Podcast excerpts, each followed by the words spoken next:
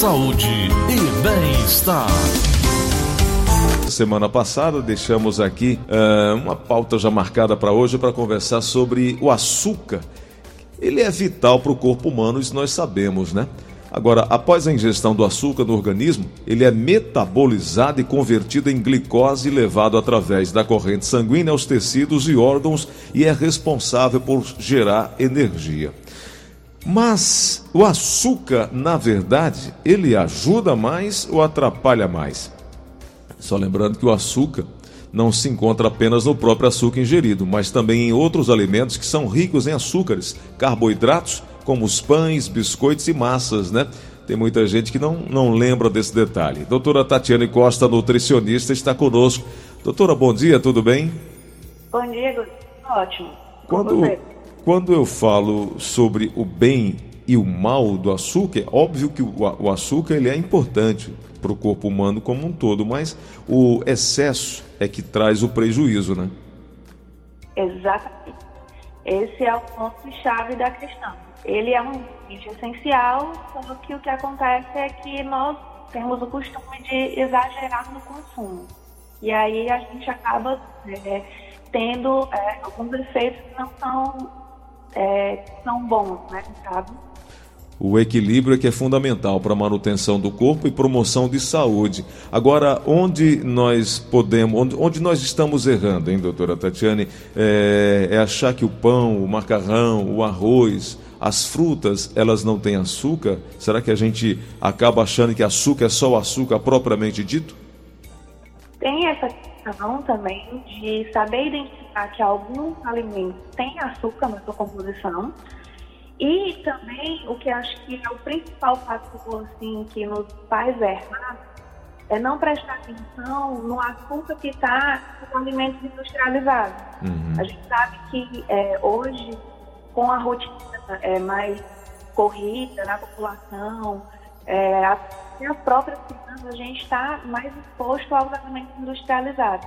E o açúcar, muitas vezes, na maioria das vezes, está bem presente nesses alimentos em uma quantidade bem importante e significativa.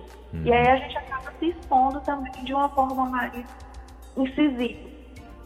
Doutora, alguns episódios de hiperglicemia ou hipoglicemia não são bons, principalmente quando, não, quando, quando são constantes. Eles podem ser características de doenças como diabetes, né? Isso. E aí o que é... fazer?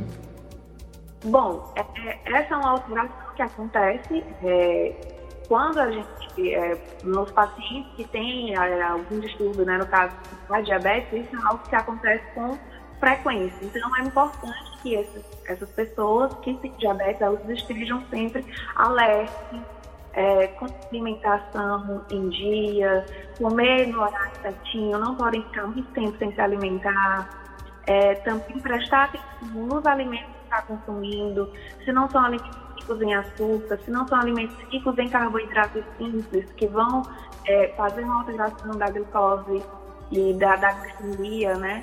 Então, assim, colocar bastante fibra nessa alimentação, que vai já dar uma, uma segurada nessa glicemia também, certo? Tem algumas estratégias que essa pessoa pode fazer para controlar esses, esses picos, né, e esses declínios da glicemia. Doutora, Hipoglicemia, a gente sabe que é a baixa taxa de açúcar no sangue, enquanto as altas taxas de açúcar são denominadas hiperglicemia. Tem gente que faz um exame de sangue e vê lá uh, o aumento da glicose no sangue. Isso de fato chama a atenção. E o que, que pode ser resolvido além de uma dieta balanceada, tendo atenção a essa ingesta de açúcar? Seria o que? Fugir da vida sedentária? Sim, Luiz. É, alimentação e atividade física são é, a casadinha perfeita para essas pessoas conseguirem realmente ter esse controle da glicemia. E não só as pessoas que já têm alguma alteração, mas todas as pessoas, é, qualquer pessoa realmente ela precisa ter uma alimentação saudável e praticar atividade física para ter esse controle da glicemia de forma correta, certo? É fundamental é, não ser uma pessoa sedentária, ser uma pessoa ativa, praticar esportes, praticar atividade física de uma forma geral. Agora, doutora, o açúcar refinado é um dos ingredientes mais consumidos no creio que no mundo, mas principalmente aqui no Brasil. Mas nós temos também um hábito muito grande sobremesa. A gente acaba de almoçar, já fica procurando alguma coisa doce, principalmente é, aqui no Nordeste, uma rapadura, é, um docezinho, né? Algo que a gente queira adoçar a boca, um chocolate. É, e às vezes durante o almoço, até a janta, a gente costuma também de bebidas industrializadas, refrigerantes, ah, sucos em caixa. Isso aí é maléfico também para nossa saúde, né?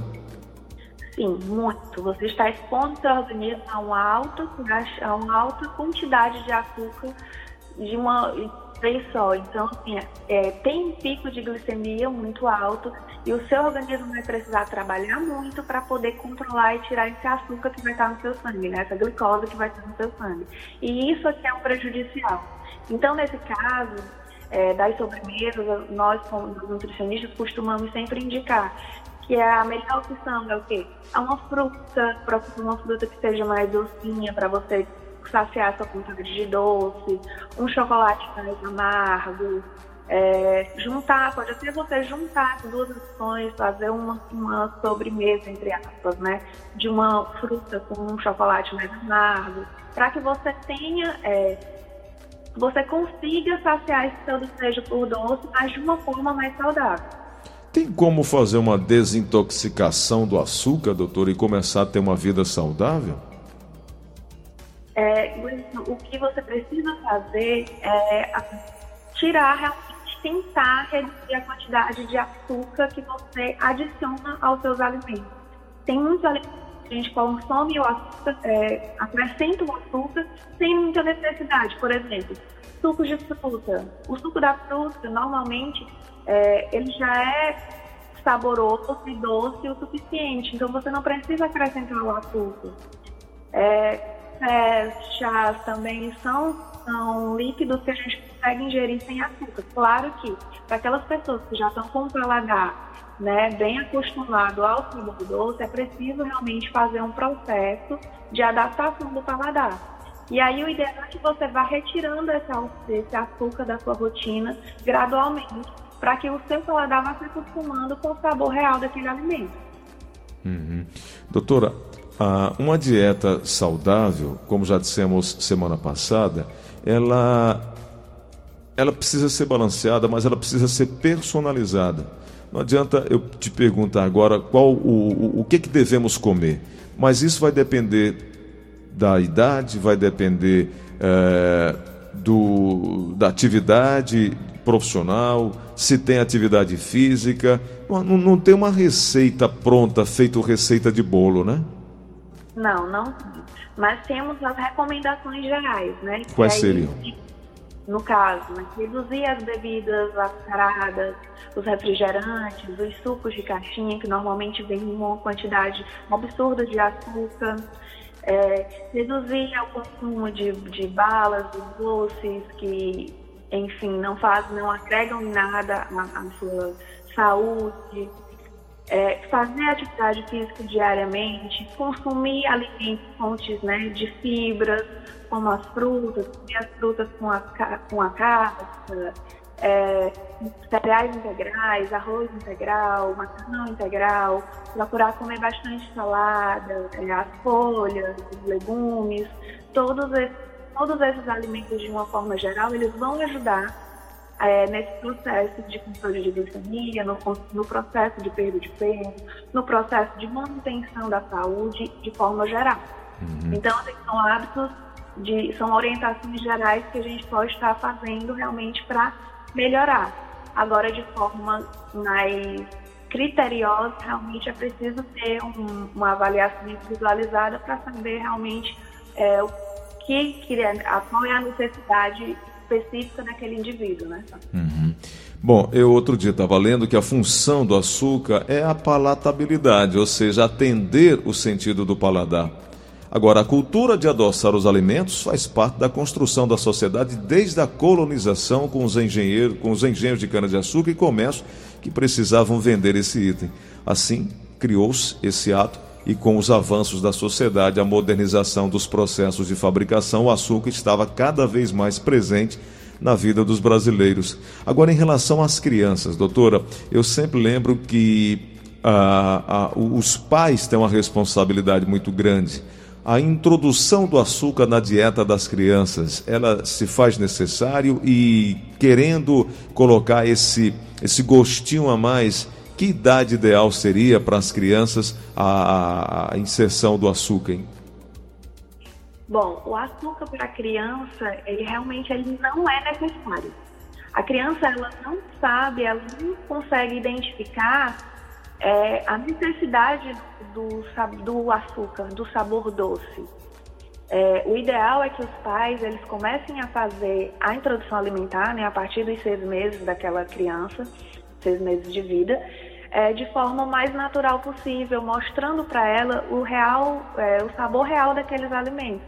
Então não é necessário é, adicionar açúcar, adicionar muito sal e, e, muitos condimentos àquela, àquela alimentação. O ideal é que essa alimentação seja o mais natural possível. Com relação ao açúcar especificamente, é, a recomendação é que crianças até dois anos não sejam, não tenham exposição ao açúcar. Então, assim, o ideal realmente é que você consiga prolongar o máximo possível é, que essa criança não, não se exponha ao açúcar. Assim, ela vai desenvolver o paladar dela e no momento em que ela vir a ser exposta, porque a gente sabe que vai ter as festinhas de aniversário, as crianças vão começar a ir para a escola, vão ter contato com outras crianças que talvez não vão ter o mesmo hábito alimentar que elas, então ela vai para a escola e vai levar uma fruta e o amiguinho vai levar o biscoito recheado. É óbvio que ele vai provar aquele biscoito recheado, mas como ele vai já estar, já vem num hábito, né? E construído já há um tempo, ele talvez nem, muitas vezes ele nem goste daquele alimento. Ele vai sentir o excesso de açúcar naquele alimento e não, não goste tanto. Então, assim, construção do paladar para criança é muito importante. E o ideal é que o máximo que a gente consiga prolongar é, isso, que a gente não que a gente que essa criança não seja exposta ao açúcar, melhor. É isso. Bom, depois dessas dicas, quero te agradecer, Tatiana, por conversar com o ouvinte da Verdinha, por nos ajudar, por trazer essas orientações todas. E mais uma vez gostaria que você deixasse seu contato para que os ouvintes possam é, é, saber mais como comer bem, viver saudável e viver com, com tranquilidade. Eu que agradeço. Qualquer dúvida, sempre estou à disposição. O meu contato é 999654249 e o meu Instagram é arroba Tati Costa Nutri. Tatiana, obrigado. Uma boa semana para você. Um grande abraço. Obrigada, Um abraço a todos.